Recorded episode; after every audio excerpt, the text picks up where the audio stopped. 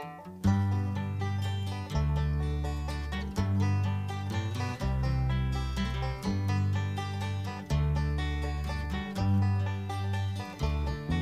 my name is Chuck Stewart. I'm a canny gunman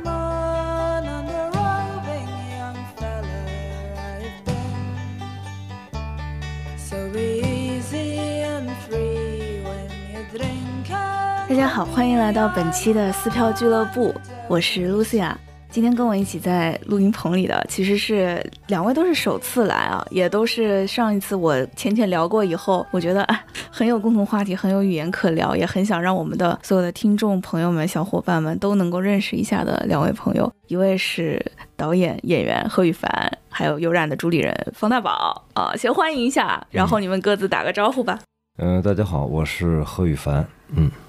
大家好，我是大宝。欢迎欢迎！今天我们其实是在上海，是因为《枕头人》这一轮的巡演又巡到上海了。然后这一轮其实羽凡有参与演出这个警官图沃斯基是吧的角色，对。然后来都来了，就想说不浪费每一个上午，一大早就把大家抓进了录音棚。《枕头人》其实是我应该也是去年还是今年才刚看的作品，但它实际上已经在国内演了挺久的了，嗯，而且是很受观众们喜欢的一部戏。枕头人，你们也喜欢吧？不然也不会 对对，枕头人已到今年是第九年。哦。羽凡兄弟是哪一年开始演的？我是二零年开始的啊、这个之前其实已经演了有六年、七年了，嗯他们已经，嗯，我替你问一个问题，我就嗯很好奇，就是之前是在演之前有看过吗？没有，我哦，完全没看过这个。哇哦！但是呢，当然我因为要演这个戏，我还是去看了一下这个这个录像了，但是其实就是没有看这个现场。哦，那那我想想，我到今年看了，不算排练，我看了第四遍了。嗯这这次是新的一轮嘛？蒋老师是第一次加入，又看了一次。去年是云峰，然后在之前是北京看过两次，有点记模糊了。对，紫川的、本玉的看过，然后还有之前是那个反正我们很很很很多卡，之前周一围也演过，对，嗯，他们都是大剧场的，嗯嗯对，这样的一个。各有不同，但是嗯基本都是按照这个周老师的这个思路来走的。嗯，嗯。周可老师的。他的风格很明显，嗯。嗯，我在看《枕头人》之前，我就会在朋友圈看到有一些朋友看完了以后拍的那个谢幕的那个图，就会蛮震慑的。然后我觉得可能有不少人是被那个枕头人的那张嗯。那个大头给吸引进了剧场，所以跟如果说我们现在还有一些朋友没有看过这个戏的话，《枕头人》其实光看名字是一个挺难直接想象到它是什么剧情的。嗯，要不要也跟大家简单介绍一下《枕头人》是一部讲什么故事的戏？嗯，枕头人说说白了，其实呃，当然它是一个悬疑故事啊，在我看来，它其实主要还是围绕着这个呃兄弟俩的生活展开的。嗯虽然呢，这俩兄弟啊，呃，小的时候，哥哥呢受到了这个虐待，嗯然后呢，这个弟弟呢，实际上来说，其实他比较有这种写作的这种才华，然后看着哥哥的痛苦，他他他听到的这种哎哥哥的这种痛苦，所以他其实激发了他写出很多这种很奇怪的这样的故事的这样的一种才能啊嗯。他其实主要是讲这么一个一个事情，然后完了之后，他不能再忍受这个哥哥然后被父母所虐待，所以把这个父母杀了之后，兄弟俩然后独自过活哈。我已经感觉多少有点剧透了。嗯，没关系，呃这个因为这个在最开始的那个时候，他其实就呃就就讲这个故事了，嗯嗯，呃，所以然后当然他们住的这个城里现在呢发生了这个儿童谋杀案，嗯。那么这个故事呢是从两个警察开始。这个把他抓住，嗯，然后去审讯他，因为嗯。发现就是他的这个小说里的这个情节跟这个杀人案的这个呃步骤、作案手法非常相像。对，然后从这儿开始的是整个是一个审讯啊，嗯是这么一个东西。但是我觉得它的内核还在于说他的兄弟俩的生活是是这样的，嗯是以及就是很多儿童的社会和原生家庭的那种影响啊、PTSD 啊等等的。对，其实这个是它这个呃两个层面嘛，我觉得可能观众会对这个东西感兴趣。其实它那个主轴还是不变的，是关于那个嗯爱的主题哈。嗯然后完了之后又又加加上这个警察这个呃审讯啊，然后就是悬疑的这一块儿的东西，所以我觉得这两个东西混在一起，可能对观众的吸引力还是比较大的啊。是，嗯嗯，而且他的故事的展开，有的时候会有一些突破你想象的惊悚，就是 嗯就是突转嘛，就是突转嘛啊看。上去是一个有一点点和儿童相关的故事，你以为会非常的温和，或者是隐晦，或者是一定很快就会开始走感人煽情或者大团圆的路线，结果没有想到会有很多突破你的，就是平时看的那些老套故事的惊悚画面出现。对，因为这个东西就是从其实这个作家的这个生活中来的嘛，啊啊，所以他其实对此深有体会，他的创作也就这走了这条路啊。嗯对，所以就其实就会提到这个编剧了嘛，就是这个作家马丁麦克唐纳。嗯嗯，马丁，我感觉就是大家比较熟悉的他的作品，可能就是三块广告牌，还有前段时间去年吧，那个呃伊林尼社的《暴丧女妖》，嗯，然后呃这两部其实是电影了，然后也是拿奖，然后被很多的文艺青年追捧，嗯，海内外都很。怎么说呢？很有热度，但是呢，又不是那种大票房的电影。再到话剧舞台上，其实他最早的一部话剧应该是《丽南山的美人》，也是演了十几年了。在中文版的话，他自己在英国，呃，在爱尔兰写的最老的作品应该就是《丽南山的美人》。对，然后像现在鼓楼西这个一起做的三部曲，还有一部就是《断手思成》。我我觉得哈、就大家可能相对比较熟悉的，也就是这五部作品了，其他的更冷门。但这五部作品在我看来，它就是有一个统一的黑暗的 调性的。是的，嗯，这个他的，因为他的作品，其实他的怎么说呢？嗯，标志还是挺明显的。你一看，这个感觉，包括他的故事的这种脉络、讲述方法，其实还挺这个马丁的这种感觉。嗯嗯，都不是那种呃特别通畅的嗯。直直接下去，然后它会有一些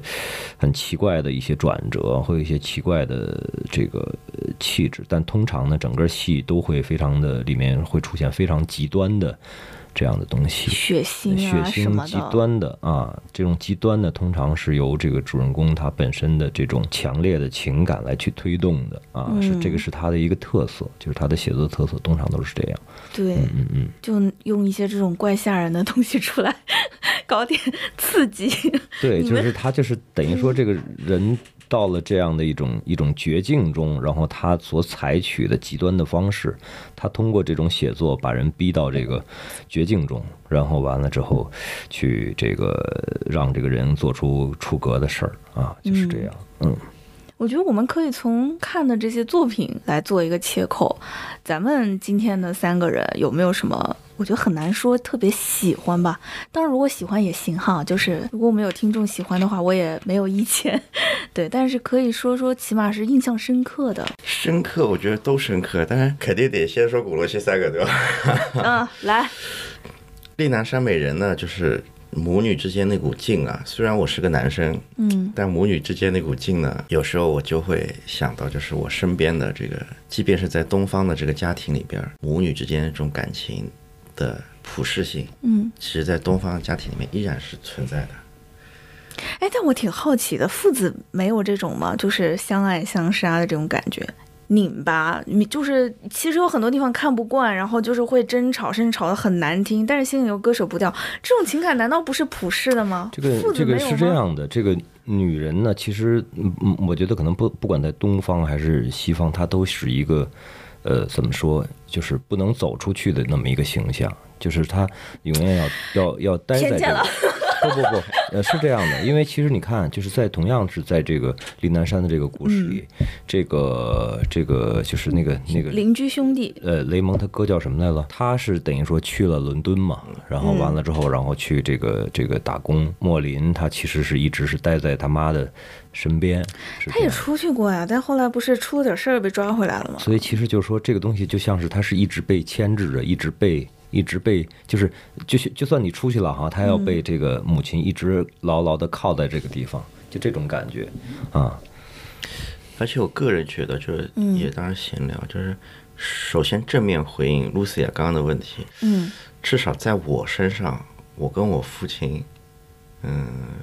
我不确定是不是男男方的父子比较温和一点，我不确定，呃，好像在我身上没有发生。然后我身边呢也没怎么听说过，就是父亲对于儿子管的有很严格。哦，是吗？对，呃，父亲对女儿，母亲对女儿，我倒是就感觉蛮普遍的。就是特别是像我们南方，对吧？那个女儿外嫁这件事情，好像不是特别的普遍的情况，好像特别那个啊。嗯当然，另外一个呢，特别这几年聊到丽南莎美人呢，我都会想到一个电影，嗯呃，叫做那个布鲁克林。嗯、布鲁克林呢，其实讲的是爱尔兰人，嗯呃，演女主角南希本身是爱尔兰裔，她的父亲就是从爱尔兰移民过去的，到了美国。女主本身就现实生活当中，女主就是爱尔兰的二代移民。嗯，这不就是丽南山美人当中那个隔壁的邻居的亲戚？对，但就有但有时候我会觉得很有趣，就布鲁克林呢本身这个母题，包括布鲁克林本身表现出来的普适性，就是异乡人的这个点，嗯很有意思啊。呃，当然，另外就是我简单展开一下布鲁克林，它实际上我个人觉得某种程度上是丽南山美人在另外一个时代之下的另一面，嗯就是剧中的这个女主啊，她本来是在爱尔兰当地过着最普通的生活，嗯啊，只不过那个因为时代的关系，她的经济的状态已经没有像以及政治的紧张程度没有像过去那么的焦灼了。嗯然后呢，当然她跟所有爱尔兰人都会面对一个问题，就是我要不要离开这片土地去美国？但是后来她选择了去了美国，那么重新各种适应。但中间有个很有意思，就是他跟一个意大利裔的男生谈恋爱了。嗯，也很布鲁克林。哎，谈恋爱了。嗯，谈恋爱之后呢，因为同是异乡人嘛，大家其实虽然文化背景的不同，但融入的比较快。突然有一天，在他爱尔兰的老家，就是他的亲戚啊，我忘了是姨妈还是姑妈，就是从小带着他长长大的，去世了。那么这个女主就要回到爱尔兰去。回到爱尔兰之后，发现其实爱尔兰在这么多年下来，又有了很多的变化。嗯，那那简单说，当然就是我个人觉得，从表面来看，至少是变好了嘛。葬礼结束的时候，她的这个青梅竹马也出现了，嗯青梅竹马也出现了。那么这个女主就要面临一个问题：我现在是留下来，还是回去？但是呢，最后这也是幸福的烦恼，我怎么觉得？但是最后女主是选择了回到了美国。嗯，对，那么这个时候我有时候我会想想着，这个是一五年的电影，嗯。有时候我就会想着，其实如果说时代在往前走很多年、几十年之后，丽南山的美人就是那个里边的莫林，她是否会走出丽南山呢？她的母亲的束缚，呃，是否还依然如当年那样呢？那这个问题，其实我我这这几年一直在琢磨。啊，包括后来这个说到爱尔兰的话，就是这个后来应该是在一九年还是二零年，就是那个三个多小时的长片《爱尔兰人》那两个片子我都蛮推荐的。布鲁克林是个非常典型的一个商业片嘛，这个这个这个结构观念。爱尔兰人当然是带有一定的传记片的这个性质，这两个片子不同的视角，那我当时看的时候都蛮感动的。其实我看布鲁克林没有在一五年当年看，是比较后来的，应该是一七还是一八年的时候看的布鲁克林，我特别感动，因为那时候我正好在北京，你也在流浪。对，在一个异乡的这个状态里边儿，啊，也有这个，我到底是在北京多待几年呢，还是该回上海了呢？嗯，最后不还是回了吗？但是你还是自由的嘛，你还是自由的哎，的。对对这点很重要，对对对这这点很重要。其实丽南山的美人里边儿，它有很多客观的，嗯甚至是观念性的东西的。嗯他给设定了这样的一个一个封闭，就是让他没办法离开他妈，是这样的。嗯说到枕头人，其实第一下吸引我的，其实我个人倒觉得还是好玩儿。嗯就那个娃娃啊，包括那些基本的一个设定，十个故事，嗯，又是这个绿色小猪，嗯当时就我觉得第一印象还是好玩儿。后来其实呢，看完之后是个反转，就对于好玩这件事情的反转，嗯 是比较会让我打动到的。枕头人，我觉得大家可能会喜欢，我觉得也是因为它的这种里面的内容比较丰富吧。我觉得，尤其是说在讲故事这一块儿，他会有这么多的故事来去、来去、来去分享。我觉得这个是他的一个一个特点，也是他的一个就是说能够赢得观众的这么一个手段吧。我觉得，嗯所以其实你看，可能《枕头人》里这么多故事，这么多的这种，呃，非常突出、非常显眼的这么一块儿一块儿的这种感觉，跟那个李南山这个他直接这么呃往深入下去，然后一直走到最黑暗的这个地方，它那种结构也是不一样的。所以呢，其实就是。嗯，从观众的这个，咱们中国观众哈，就因为喜欢看热闹嘛，其实喜欢看，真的就喜欢看一些更更眼花缭乱的东西。嗯所以其实对于观众来说的话，枕头人的话也会比这个李南山会更更吸引观众一些、嗯啊。虽然说，呃，其实我会觉得，其实这个李南山在这个怎么说呢？呃，塑造的情境以及这个深入的这个上面，他会更比这个枕头人他会更更强烈一些、嗯啊，或者是说更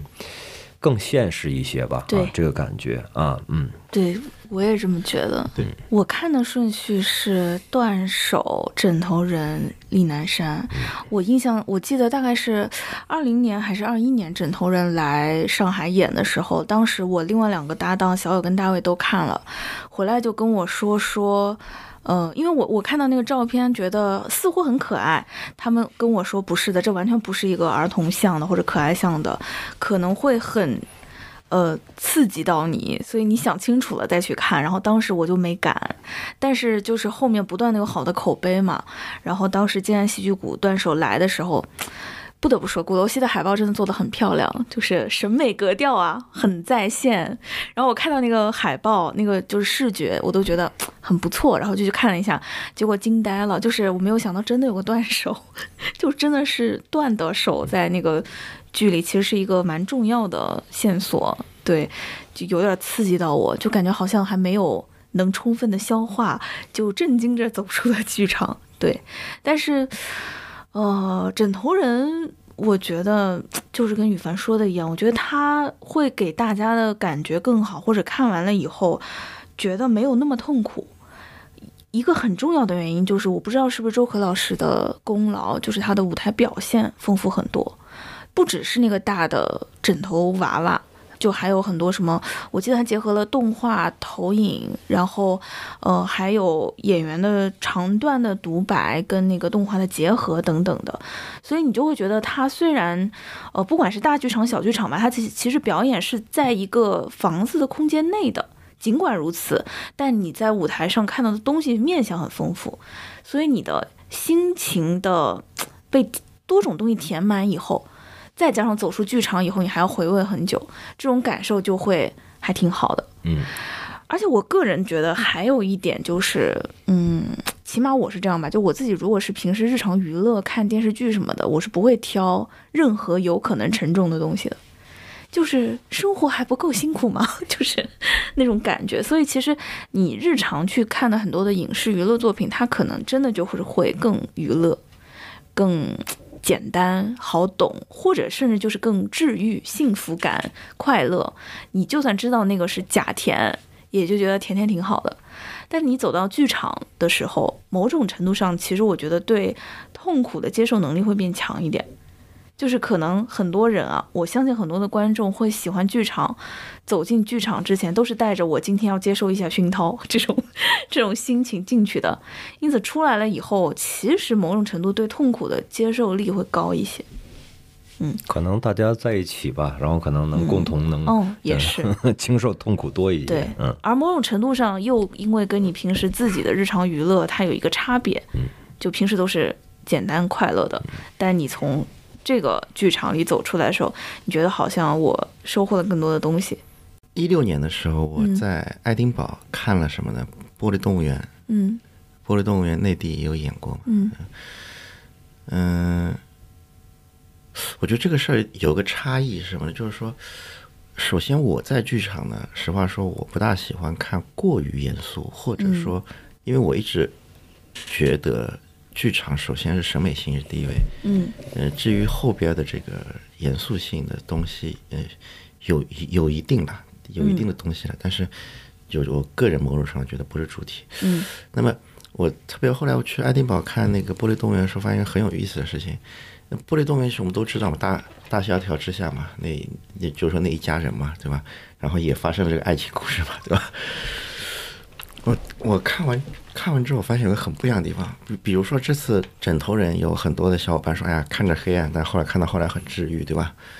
就是刚开始治愈、郁闷的郁，后来呃治导导是导导致导致的治，后来就变成治疗的治。嗯但我在爱丁堡看完这个呃《玻璃动物园》之后，我发现，它剧本还是那个剧本啊。嗯，但我后来发现，老外可能不这么理解这个事儿。是吧？这又涉及到前面我们说的跨文化这个事儿。嗯首先，我们怎么看大萧条？嗯我们所有的教科书上都告诉你，大萧条是资本主义 这个学 这个经济 这个循环过程当中必然会出现的，它是不可调和的东西。那问题来了，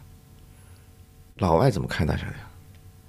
老外其实看大萧条，它是一个，就是就是就是我们教科书上写的那个事儿意思，但是人家的观念不一样，就是人家会觉得这这个你是生活的日常，嗯，跟你出门可能会遇到车祸这个事情的概率是一样的。或者就是有种不可控的感觉。对，就是你必要必然要面对的这个东西。所以我当我看完嗯、玻璃动物园的时候，虽然这个事儿还是那个事儿，但我看完之后，我发现老外就是会觉得说，第一这就是生活，第二他看完之后觉得啊，其实我看完之后，我是得出一个结论，就是生活你再悲观也要乐观，再绝望也会有希望。嗯所以反而甚至在过程当中，你不会觉得你看得很严肃，看得很深刻，看得很很悲，嗯对，因为他前置的这个理解嗯跟观念不一样。那么特别是你又身处在一群，简言之就是老外，当然我们在那边就是我们变成老外，对吧？对，这个这个环境当中，你就会发现身边的人的反应是跟你的期待不一样的，嗯对吧？哭点或者笑点是不一样的。对，那这个时候你就会重新反思这个东西，就是我进剧场，甚至是我们这么多年，因为某种程度上话剧毕竟是一个舶来品嘛，对，我们在面对话剧的时候，对吧？它到底是一个宣传的工具，道德教化的手段 啊，还是 anyway 任何任何这个东西之后，你会生活的表达或者是对，你会？发现所有的那些过过往的，呃，我们所谓的理论，可能要被重新去看待一遍这个东西。我就分享一个小细节啊，嗯，他那个玻璃动物园，当时那个剧场很小的，嗯，当然因为老老外的剧场，特别是早年造的剧场都不大，对，那个剧场十三排已经最后一排了。哦，那真的很小。类似于中国大戏院，就是你，嗯。呃，之之前与樊兄演四四张机那那个那个场子，它的整个舞台其实也不大嘛，当然，嗯。主要就是家庭发生了一些事儿，就是在核核心的区。域。我我后来慢慢才发现，它整个除了这个呃有调度的区域之外，剩下的区域呢，它是个水面，水面下面呢，简言之就装了这个发光装置，星星点点的，嗯，波光粼粼的。多浪漫啊！真是。对对对对，多浪漫啊！他的意象也很好，啊，希望未来的东西，梦梦的东西，嗯，对吧？你说这个就是，哎，你你你去年看没看我演那个吉特男？吉他男，我实话说我没看，因为那个那时候去不了北京嘛。嗯嗯嗯，那个就是在做这个吉特男，因为吉特男是约福瑟的这个作品嘛，约福瑟是这个这个北欧的这个作家，他的作品现在就是在欧洲是很很很火的这样的一个很流行的这样的一个东西。怎么说呢？其实就是我在做这个的时候，然后其实呃很重要也是发现了，就说这个国内外的这个两种。其实是环境也好，或者是观念上的这种差异，嗯，因为其实吉特男是一个，就是咱们这边来说，其实他口碑不好。吉特男做出来，它其实，呃，它里面它会有这种大量的这种重复，整个那个格调又特别的丧啊，是这样的一个感觉。呃，所以其实观众的接受度很低。嗯嗯，但是呢，这个后来就是因为去这个是翻译过来的嘛，然后跟这个这个翻译的这个老师，然后去去聊哈，就说像他这戏他在国外，呃，它实际上是在类似于在圣诞的时候让大家看一看，哎，开心一下这样的一个感觉。嗯，就是说，怎么说？其实他们不把这个东西当做一种，好像是这种，呃，呃就是很丧的很来演，很不是很丧的。他其实就是，他这个东西，我觉得啊，我理解可能是它就是，呃，是这样的一种存在，嗯是这样的一种，它是一种平衡或者是一种东西。嗯说不好，嗯，就是它可以以一种以一种其实是一种不是说演的问题，是说可能他会去怎么来去看待这个发生的事儿。就这吉他男是什么事儿呢？就是说一个人，然后他去追求这个他的梦想，但是自己才能又不够，然后这个妻离子散了，然后他自个儿他哦最终他要做一个选择，那就是就是很多人的生活嘛。就是这么一个东西，就这么一个东西。但是就是这个，我觉得可能就是中国观众其实可能更期待一种说不好，期待一种热闹，或者是期待一种怎么说呢？就是不太不太能够，不太能够，也不能说大团圆，就是不太能够接受，就是就是好像特别消极，或者是特别这种感觉的东西啊，我就觉得，嗯嗯，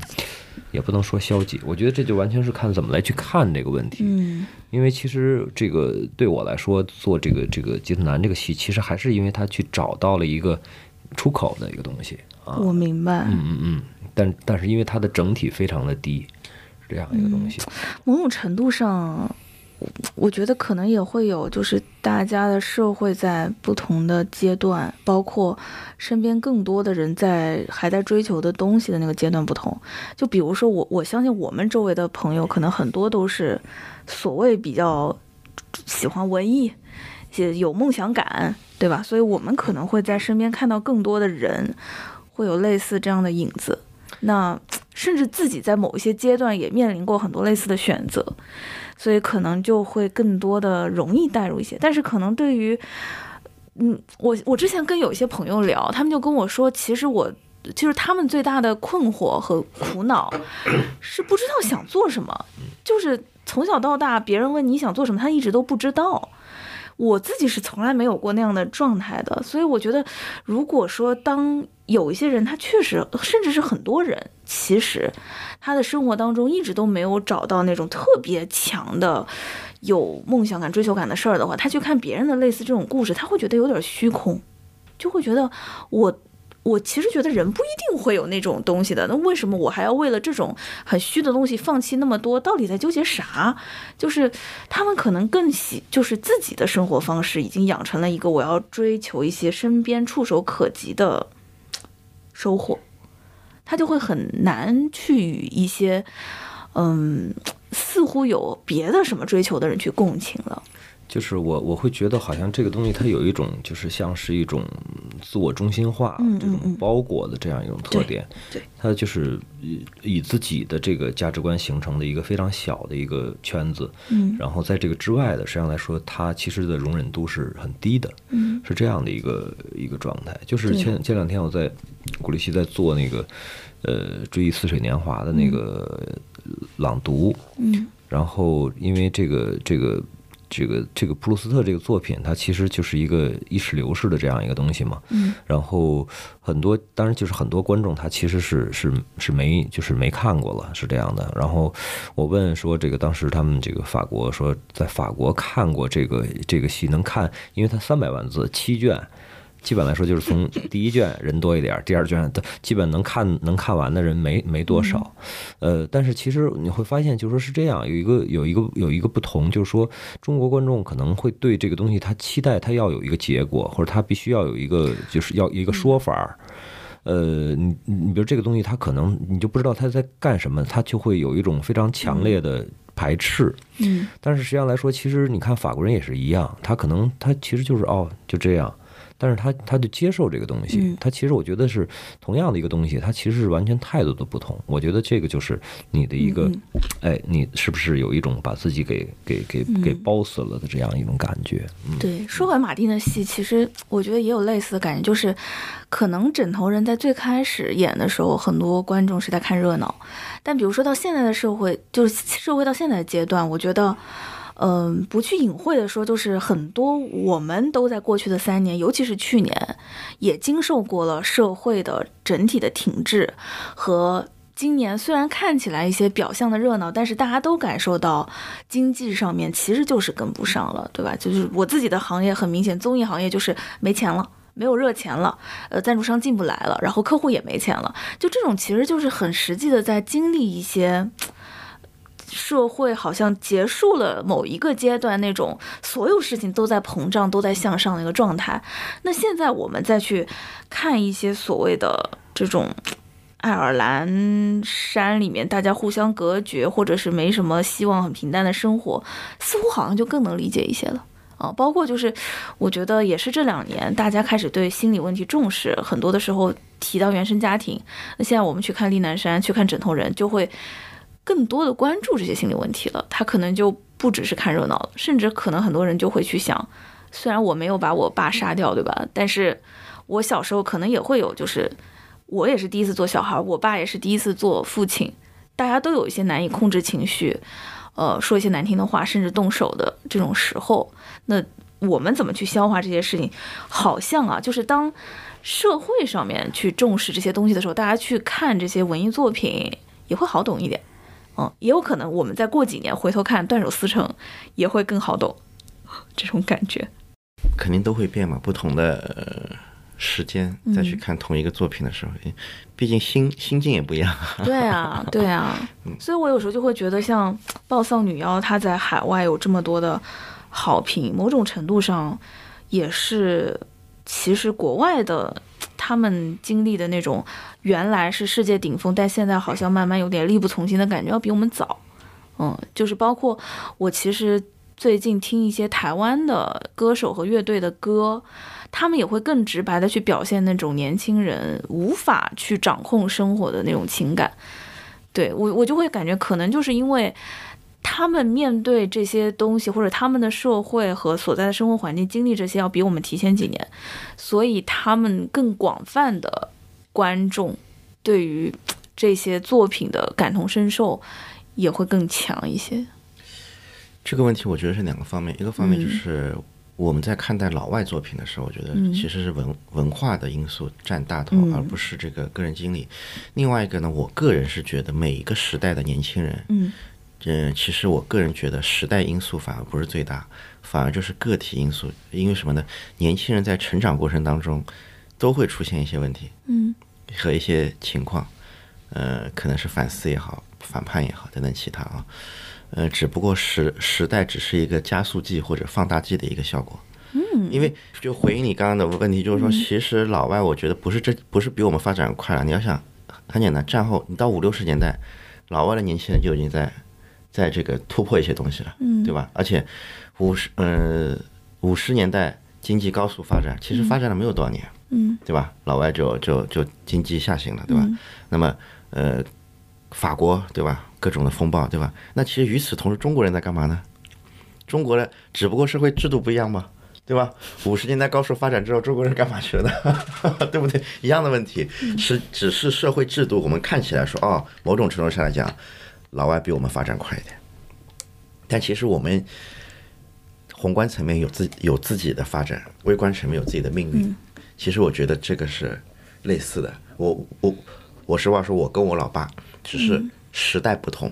但是同样在三十岁、二十岁、三十岁、四十岁的时候，我相信不能说完全啊，在在八成百分之八十的时候，我们可能会面对同样的心理的那个要去解决的那个东西。嗯，这个是一个你，但这个每个社会它肯定它不同的年龄段它会有一个一个相同的东西，但是我觉得还是因为会是因为社会整个社会环境不同。我觉得这话题也蛮有意思，因为说实话，就是在我看。李南山，包括枕头人，包括暴丧女妖的时候，我都会觉得当中很多的，不管是悲剧也好，还是极端事件也好，它，嗯，虽然是发生在个体身上的，但很多时候我会有一种宿命的感觉，就是仿佛就是当他在这个社会当中，他其实很难有别的选择，是这个环境和命运和他所出生的这个具体的。这个情况推着他慢慢慢慢走到了这里，因为你是看的是戏嘛，嗯，戏的他他得有戏呀，对吧？另外实实话说，我们走走进剧场的目的会有很多，嗯但无非来想看戏呢，我个人一直觉得有两件事情我们要分开的，嗯一个叫就戏论戏，嗯，另外一个就是就戏看到你的生活。对对对对对这个是实际上是实际上是要分开的。对，我觉得就是往大的说，就这个，我觉得是中国教育，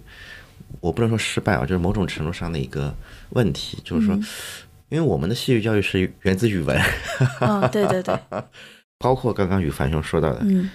朗读，对吧？追忆似水年华，很多的观众是要个结果的。嗯这件事情我真的觉得是跟我们接受语言、接受以中文去看待这个世界的方式是有极大的关联的。嗯前面是说到就是很多的戏跟我们生活的关联度的问题，嗯对吧？有一个事情我一直在反思啊，到下边村里边儿看大戏、嗯唱戏，嗯，你说关公战群雄跟你老百姓有什么关系啊？爽呀，对啊，是不是？他其实跟你生活没有关系的。实实际上，在比较基础的一个层面上来说的话，就是你刚说爽，一第一是感官刺激，嗯第二是审美需求。这个审美哦，没有上升到很高的那个哲学层面，嗯就是有感官刺激带来的审美的需求。嗯所以你看，村里面唱大戏那些故事啊，其实跟你家长里短啊，其实没有太大关联的。但他多少就是那个爽，多少还是带着一种，如果你是个正面人物，你就能战胜一切的那种主人上来说翁感。他实际上来说，中国你看中国戏曲没有平民百姓的啊，其实全都是在讲这些。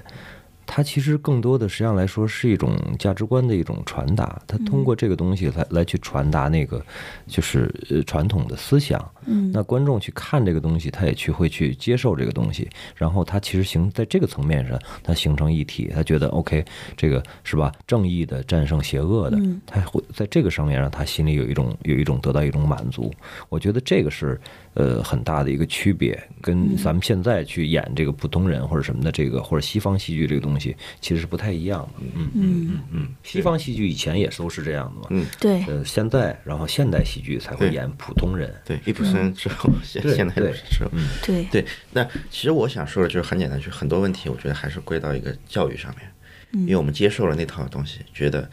看那个东西的时候，我要怎样怎样，啊，对吧？嗯是一个很哎呀，也我我个人来讲啊，我觉得有的时候也是遵从内心，就是确实，如果你从舞台上的故事里面看到了一些自己生活当中能懂的影子，你就更好进入，就是你反而会抛弃一些所谓的客观的审，就是你感受不到我在审美了。我感受不到我在看这个舞台技术了，啊，你其实就是被那个故事吸引进去，或者是被舞台上的某种某个人物的给带进去了，有共鸣感了嘛？所以这个其实是一种更简单、更感官的感受，我会觉得，嗯，没错，嗯，嗯。其实羽凡刚刚也讲是二零年、二一年加入剧组，当时有什么契机吗？其实就是正好有一个角色需要一个成熟男性，就是因为上一卡的演员演不了了嘛，嗯嗯嗯，所以我就演了，嗯，就这么一个契机。那现在其实这两三年，包括排练，包括演出，有遇到过什么就感觉还挺挑战的，或者是觉得挺有意思的？当下观众忽然有什么神奇的反馈这种事儿吗？没有什么特别神奇的。你要嗯说唯一的一个比较比较，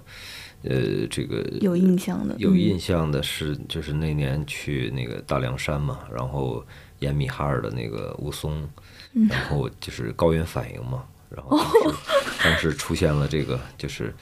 就是唯一的一场，他拿着一个蓝色枕头，然后演的那么一场。那因为那个蓝色枕头是一个氧气袋，哦，嗯，所以就当时其实还是挺危险的啊。当时因为后来，当然后后来这个武松回去，然后他就马上要减肥啊、戒酒啊之类的这么啊。当时因为高原反应，所以他其实整个就是当时都，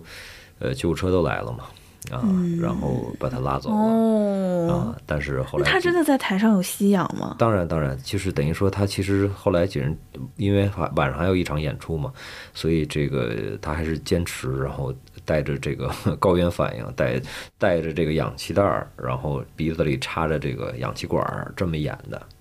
啊，嗯，就最终完成了，所以这是唯一的一场，就是因为米哈尔他有一个白色枕头嘛，嗯。唯，一的一场蓝色枕头的版本，这样，对，米哈尔就是这个剧中剧中的哥哥，就是哥哥，然后吴松老师是一个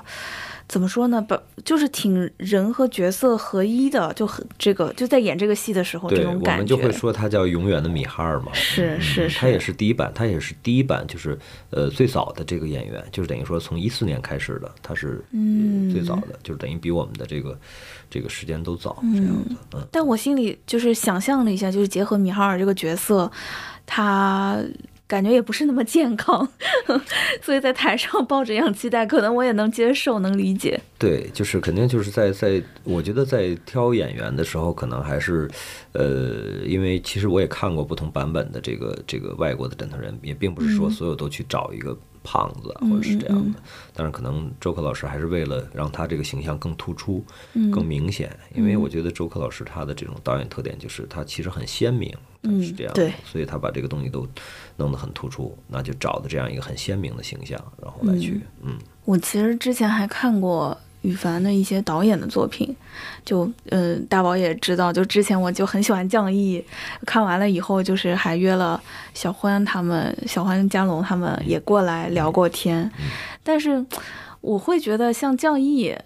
跟枕头人相比，就风格完全不同，就感觉降义，我当时想象当中，我当时还没见过羽凡嘛，我想象当中就是一个啊、呃非常浪漫的，然后呃很很温柔的那样一个人在导的戏，但是这次演的这个枕头人，他又是很暗黑的，包括这个角色其实也是有挺多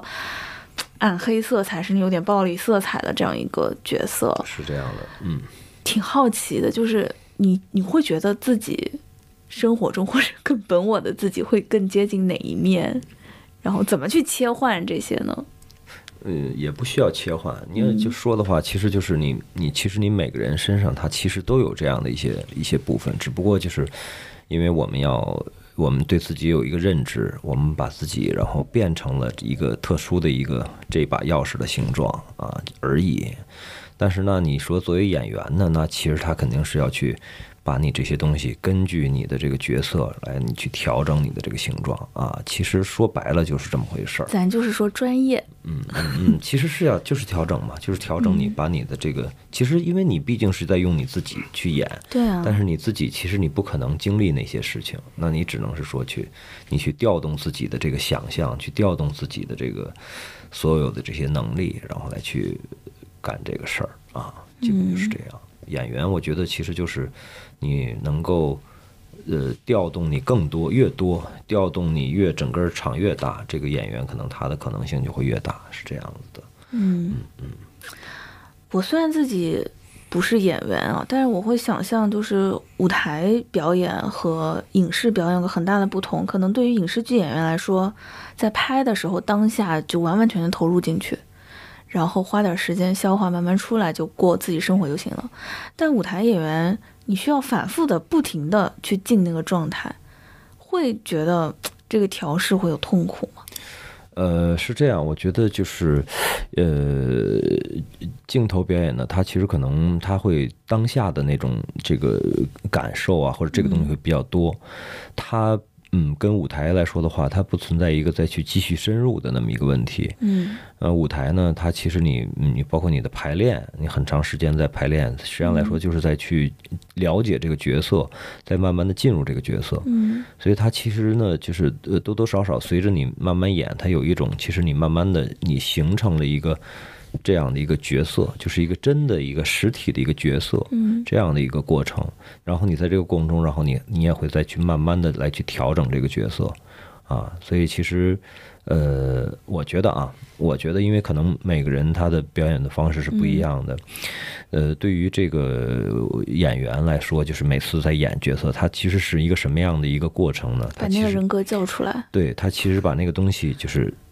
就像搁在一个抽屉里然后，你把它拿出来，然后穿上就好了。然后你完了之后，你把它脱掉啊。这也得足够坚强。呃，呃不不不，是这样的，其实是其实是这么一个道理，其实是这么一个道理。嗯，它其实跟你实际上来说，它是有区别的。有的人呢，他可能他其实嗯不去做这种区别，那其实他可能就会对自己的影响比较大，嗯是这样的。嗯嗯嗯感觉还是一个高损耗的职业。呃，是，所以其实演员，我们演员其实他其实有一个要求，就是要求，呃，因为我记得那个就是那个阿德勒他就说过嘛，就是说演员有一条很重要的一条就是不许生病啊，不许生病，就是你没有资格生病，因为你你你本身你就是干这个的，你要保持你身体的一个足够健康，是这样的一个东西。嗯，我做不了演员，又多了一个理由。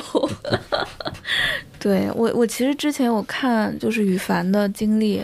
嗯，好像其实你也是，呃，怎么说呢？是本来是清华大学学建筑的，然后从学生剧团慢慢发展出来的。然后今天我们在录之前，我也跟大宝说，我就说我猜我跟大宝也差不多，就是有一些类似性，估计也是学生时期我们都很喜欢戏剧。嗯，虽然喜欢，但就把它放成一个爱好在那儿了。但是羽凡其实是，嗯，在这个过程当中把它真的搞成了个职业，而且还坚持了挺久的。嗯，这里面有什么秘辛吗？就是能够把它做成职业的秘诀。也没有什么，就是可能就是没有太多的就是考虑别的吧，因为我们家也本身当时就是在北京嘛，嗯。可能相对于其他的呃北漂的朋友来说的话，压力小一点。压力小一点。那其实那个时候也没有其他的爱好，也没有没有对对自己生活也没有什么太多的想法跟考虑啊，所以其实就是就那么去做了而已。然后你喜欢愿意做，那就那么做了。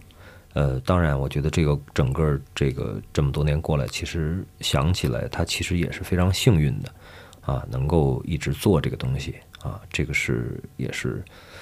这两方面吧，我觉得。嗯嗯嗯，哎，有受过什么挑战吗？比如说就是家里反对，或者某一段时间就是接这个这个不到合适这个都是这个都是很正常的。我说幸运嘛，其实就是这个意思，就是，呃，你中间它会有很多，其实是就是你已经见底了，你觉得可能要不行的时候，然后嗯他总会有人帮你一把，或者是拖你一下，是这样的。所以或者又遇到了个什么事儿，就又多撑了一段。对对，反正是就是这这么一一小段一小段撑过来的啊，嗯，也因为其实尤其是在最开始那个，呃，大概七八年左右的那个时间，是那个是最困难的啊，嗯然后后面就会慢慢的好一点，一点一点的啊，是这样。你最开始职业做演员是什么时候？还记得吗？嗯，我大学我研究生毕业的时候，我是零四年研究生毕业，哦，这是前辈。嗯，对对对对对对。但那个时候国内的演出市场还很那个时候初哎级吧？那个时候是这样，那个时候其实是这个呃麻花儿什么的，就是商业剧刚刚兴起。已经有麻花了。对，那个时候实际上来说，其实是呃，你看啊，就是等于是九十年代末期是开始孟京辉时期，孟京辉的他的实验戏剧的那嗯恋爱犀个时期。牛什么刚出呃，恋爱犀牛之前无政府，然后恋爱犀牛这是九年，就是九十年代末，呃零零零年是吧？差不多那个时候，然后那个时候呢，然后完了之后正好有在北京那个我们说的那个叫北兵马司剧场北剧场，哦，那个时候然后做了大概五届的大学生戏剧节啊，叫全国大学生戏剧节，跟不是现在的那个金刺猬哈，就是。那个时候，然后就是等于呃，所以所以其实那个时候呢，就是现在的很多这个呃，你看现在的这些就是跟我差不多大的这些导演，嗯。他其实都是那个时候呃大学生戏剧节出来的，包括这个黄莹、赵淼、古雷，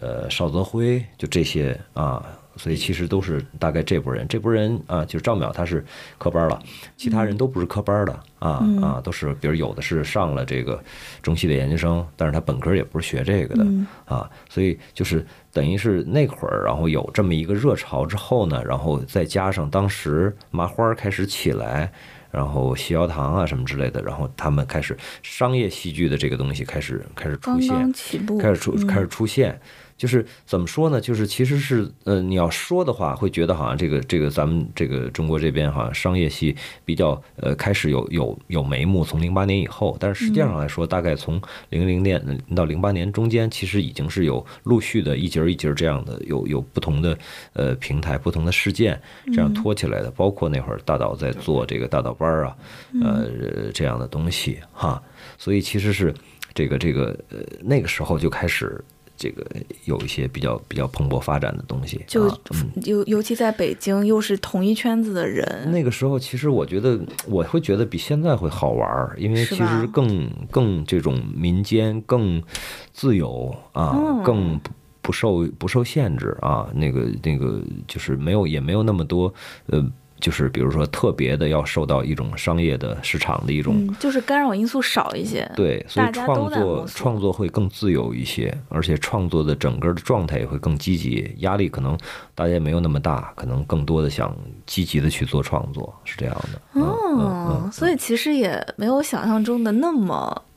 难，或者说那么就是没有活儿啥的。不难是难，难是难，因为那个时候市场还没形成，嗯所以其实你那个时候，然后包括其实你不太可能就说这个好像你你你就是等于说有很多商业戏或者是嗯这样子的嗯啊。那个时候其实就是说可能创作，然后这些跟表演艺术的这些东西，然后它会很多元很多，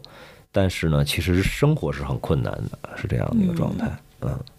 现在好好好点儿了吧？现在会好多了，现在会好多了、啊！现在因为其实整个市场化了啊，其实你自己本身它其实也会被市场所定位这样子的，嗯，嗯，就会好。嗯，假如说现在有就是新的年轻人，就是咱们说学弟学妹们来问说啊，羽凡学长，羽凡学长，我我要怎么成为演员？就是如果现在对于就非科班出生的，因为现在其实科班出生的小朋友更多了嘛，对，嗯，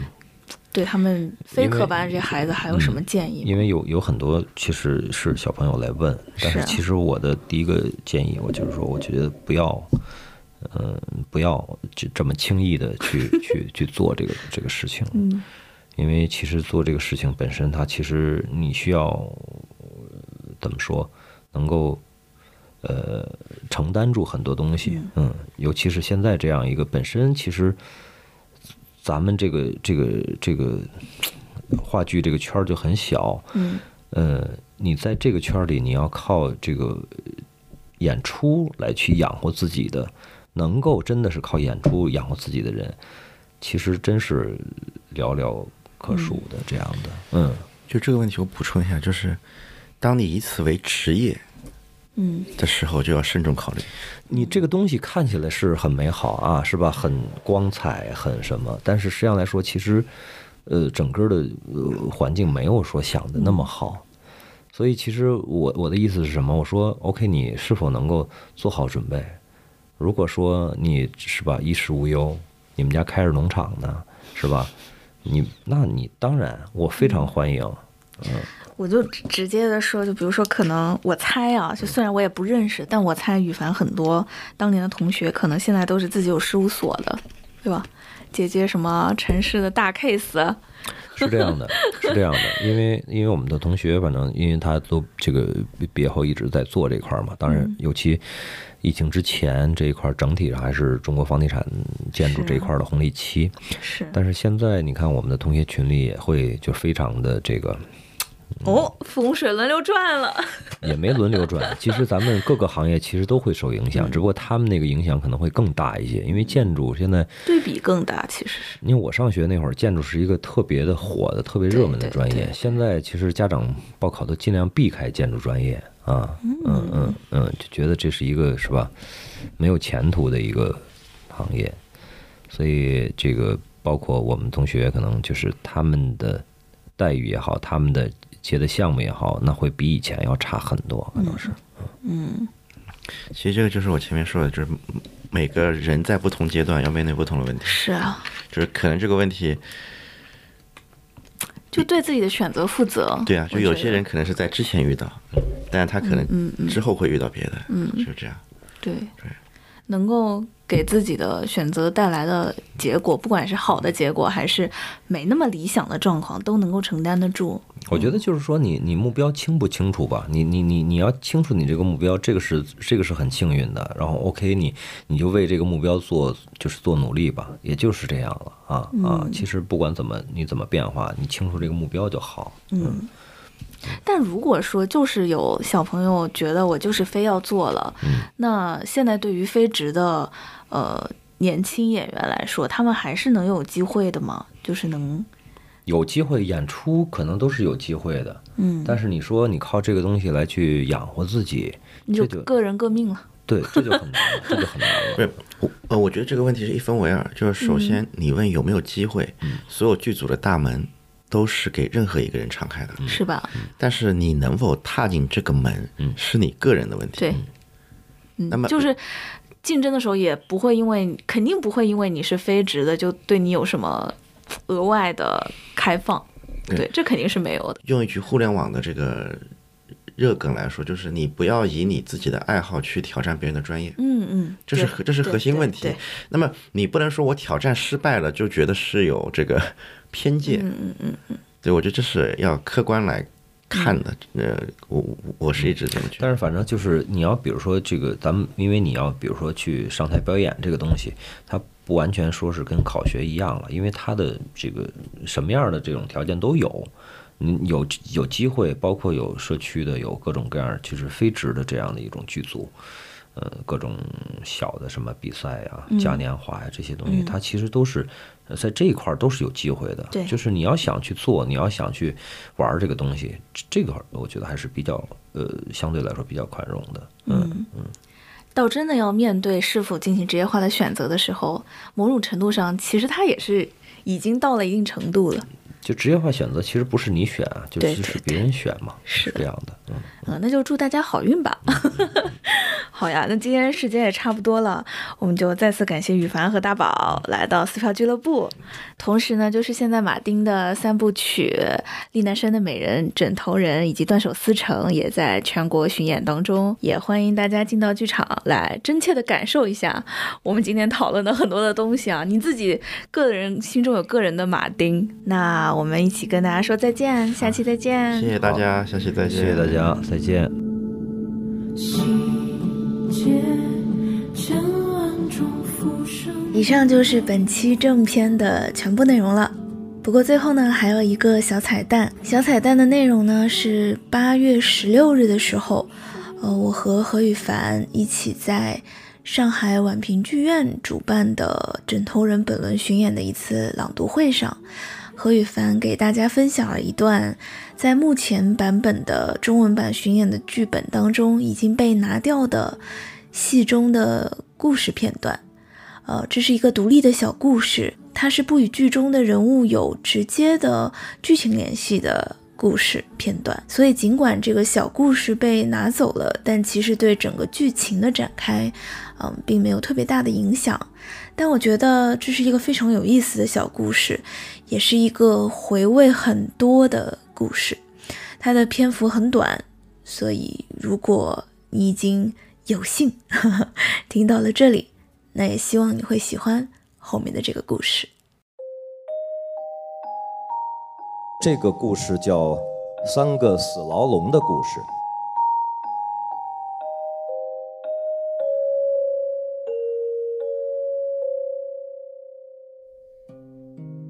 一个关在铁笼中将要饿死的汉子醒了过来，他知道他犯了罪，所以他被关在那里，但他想不起他犯了什么罪。在十字路口的对面还有两个铁笼，一个铁笼的告示牌上写着“强奸犯”，另一个铁笼的告示牌上写着“谋杀犯”。在强奸犯的铁笼里蜷着一具灰蒙蒙的白骨骷髅，在谋杀犯的铁笼里蹲着一个奄奄一息的老头儿。这个汉子看不到自己的铁笼上的告示牌，不知道自己犯了什么罪，就央求对面那个老头给他读告示牌。瞅了瞅告示牌和这个汉子之后，老头憎恶地朝他脸上啐了一口。几个修女路过，他们为强奸犯祈祷，他们给谋杀犯的老头送上水和食物。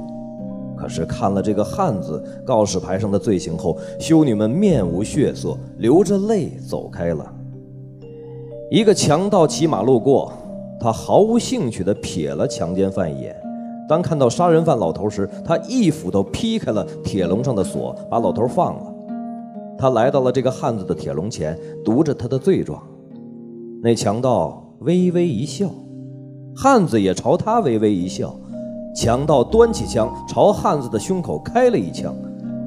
快要咽气的汉子叫喊着：“你得告诉我，我干了什么？”强盗一言不发，策马而去。汉子最后挣扎着问道：“我会下地狱吗？”他临死前听到的是强盗的冷笑声。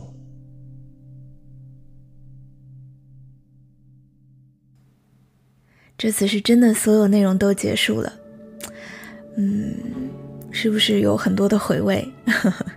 那你继续回味吧。我们这期就正式结束啦，下期再见，拜拜。